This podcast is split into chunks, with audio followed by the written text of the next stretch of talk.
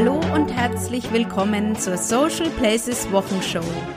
Hier gibt es wieder die Social Media News der Woche in kompakter Form für dich. Mein Name ist Andrea und ich freue mich, dass du hier bist.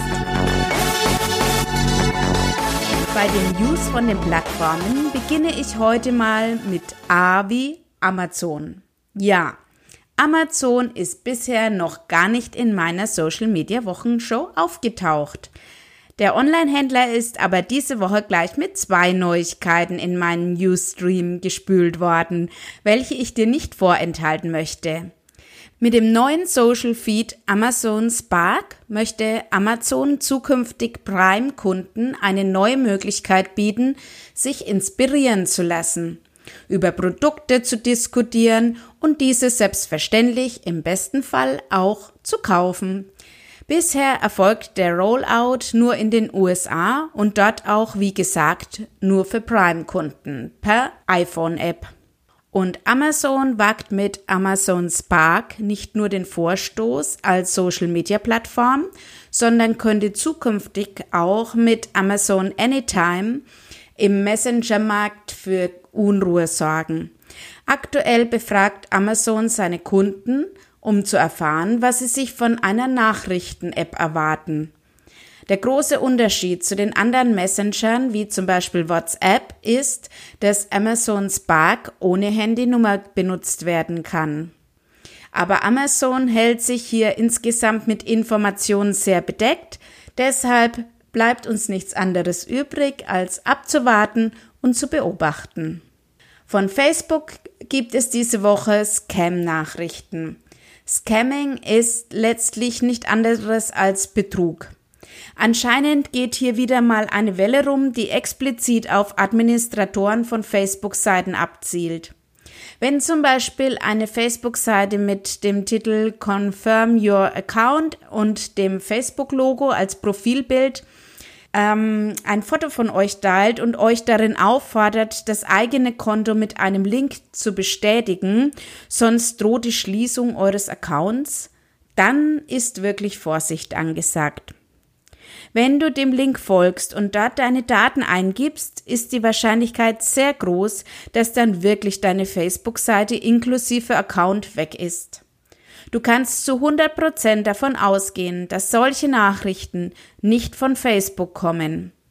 Wenn Facebook dir etwas zu sagen hat, würde diese Nachricht bestimmt nicht öffentlich auf deiner Seite erfolgen.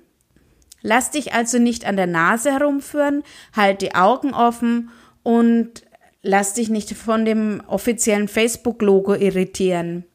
Wenn du diesbezüglich noch Informationen benötigst, findest du diese in einem Beitrag von All Facebook. Aber eine offizielle Nachricht von Facebook gab es diese Woche dennoch. Und zwar betraf diese die Facebook-Gruppenfunktion für Seiten. Der Rollout hat am 19. Juli begonnen. Ab jetzt ist es möglich, als Seite eine Gruppe zu erstellen oder auch eine bereits bestehende Gruppe mit einer Facebook-Seite zu verknüpfen. Das ist wirklich eine wunderbare Möglichkeit für Unternehmen, um mit den Kunden und Interessenten in Kontakt zu treten. Welche Möglichkeiten sich da im Einzelnen für dich auftun, kannst du im Blogbeitrag von All Facebook nachlesen. Außerdem gibt es zukünftig auch eine Facebook-Gruppenstatistik. Auch dazu hat All Facebook einen detaillierten Rundgang beschrieben. Und wenn du jetzt noch nicht im Facebook-Gruppenfieber bist, empfehle ich dir einen Blogbeitrag von PR Doktor mit dem Titel Facebook-Gruppen. Das grandios verkannte Kommunikationsinstrument. Darin gibt es zehn Thesen zu Facebook-Gruppen von Unternehmen, viele Tipps und Beispiele. Aber damit bin ich diese Woche noch lange nicht mit Facebook fertig.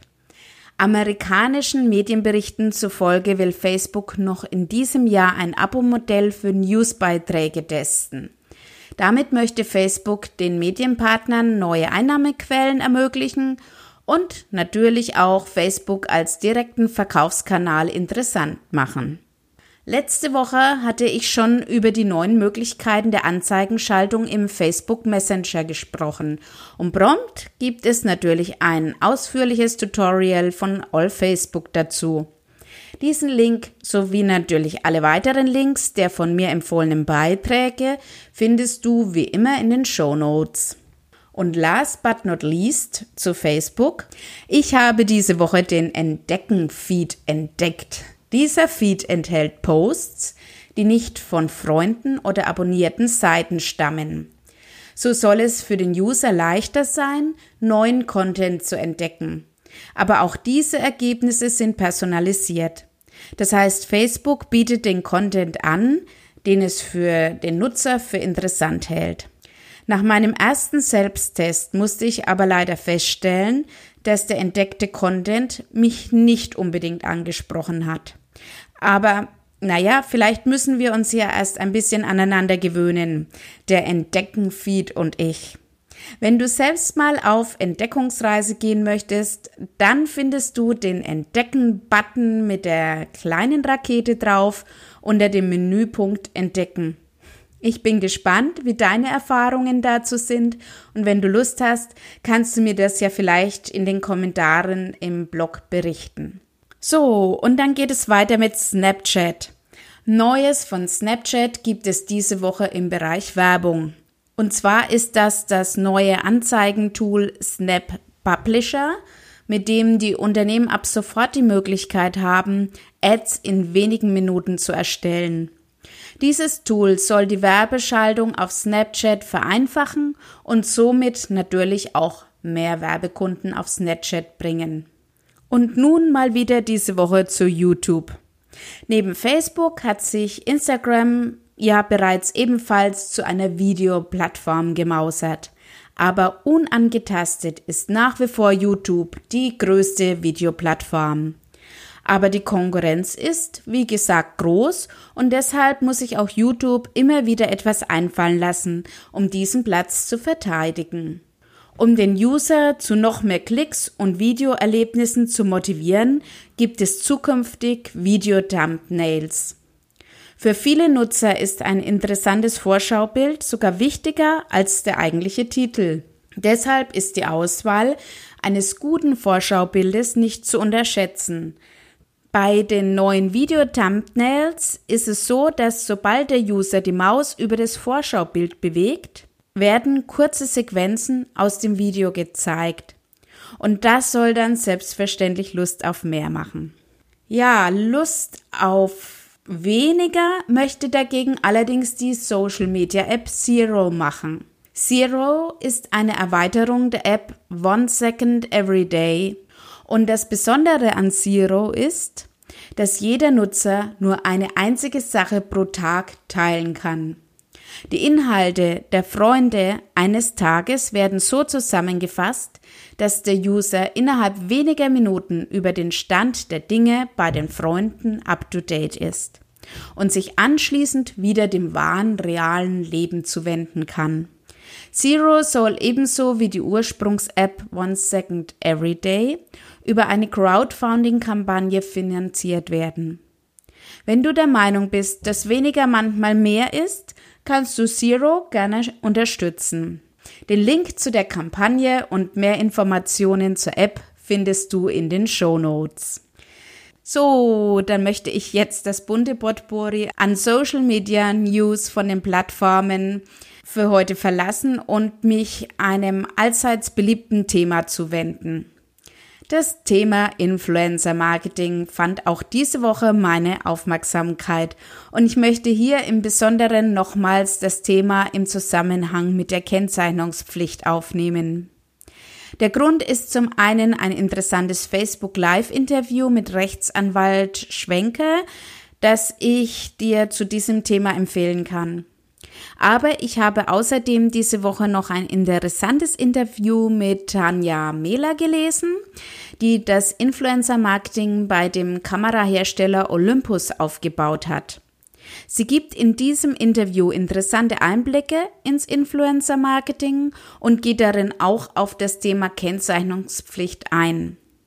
Das Interview ist auf W&V erschienen dass Influencer-Marketing aber auch manchmal so direkt sein kann, dass es wahrscheinlich keinerlei Kennzeichnungspflicht benötigt, da es einfach schon so offensichtlich ist, hat uns der Waschmittelhersteller Coral gezeigt. Wundere dich nicht, wenn du auf Instagram unterwegs bist und dir an den seltsamsten Orten plötzlich eine Waschmittelflasche Coral begegnet. Denn Coral hat bei Instagram-Influencern offenbar Werbung unter dem Hashtag Coral liebt deine Kleidung gebucht. Und das Ergebnis ist so großartig, dass man sagen muss, Hashtag wir lieben Korallwerbung. So schreibt es Leitmedium in seinem Beitrag mit dem Titel Korall liebt deine Kleidung und wir lieben die peinlichste Instagram-Kampagne des Jahres. Wenn du dich mal wieder äh, köstlich amüsieren möchtest, kann ich dir diesen Blogbeitrag wirklich sehr empfehlen.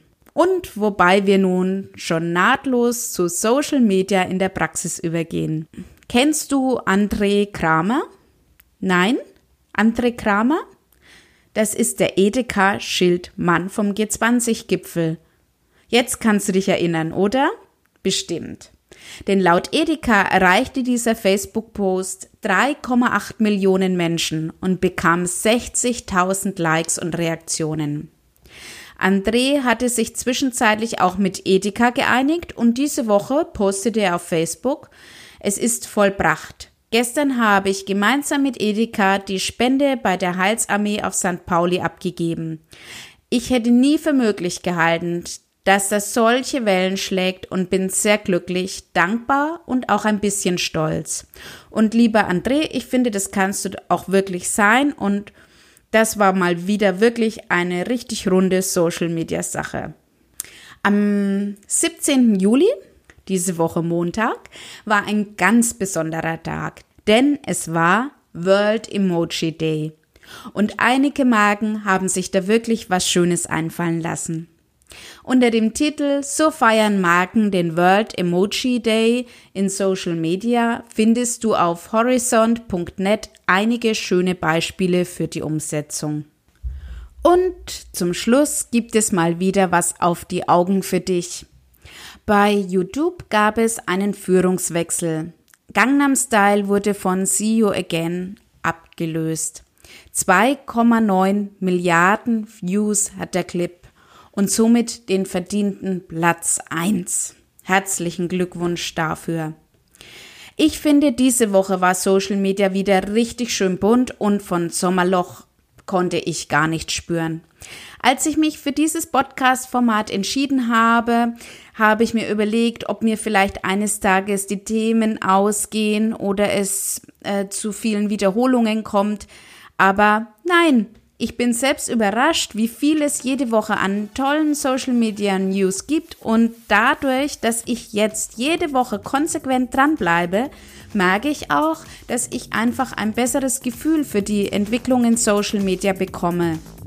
Ich hoffe, du kannst auch von meiner Social Places Wochenshow profitieren und kannst so auf der Social Media Welle mitsurfen. Wenn dir diese Episode gefallen hat, freue ich mich über deine Bewertung bei iTunes. Wir hören uns wieder am nächsten Freitag. Bis dahin, tschüss!